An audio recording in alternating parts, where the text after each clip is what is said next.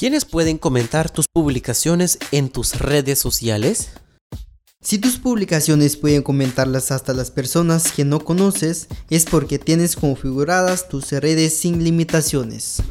Es decir, que todo el mundo, sin excepción, puede entrar a tus redes, ver tus fotos, compartirlas, comentarlas, bajarlas y hacer con tu información lo que quiera. Poner límites y restringir el acceso a tus redes sociales es como poner llave o candado a las puertas de tu casa.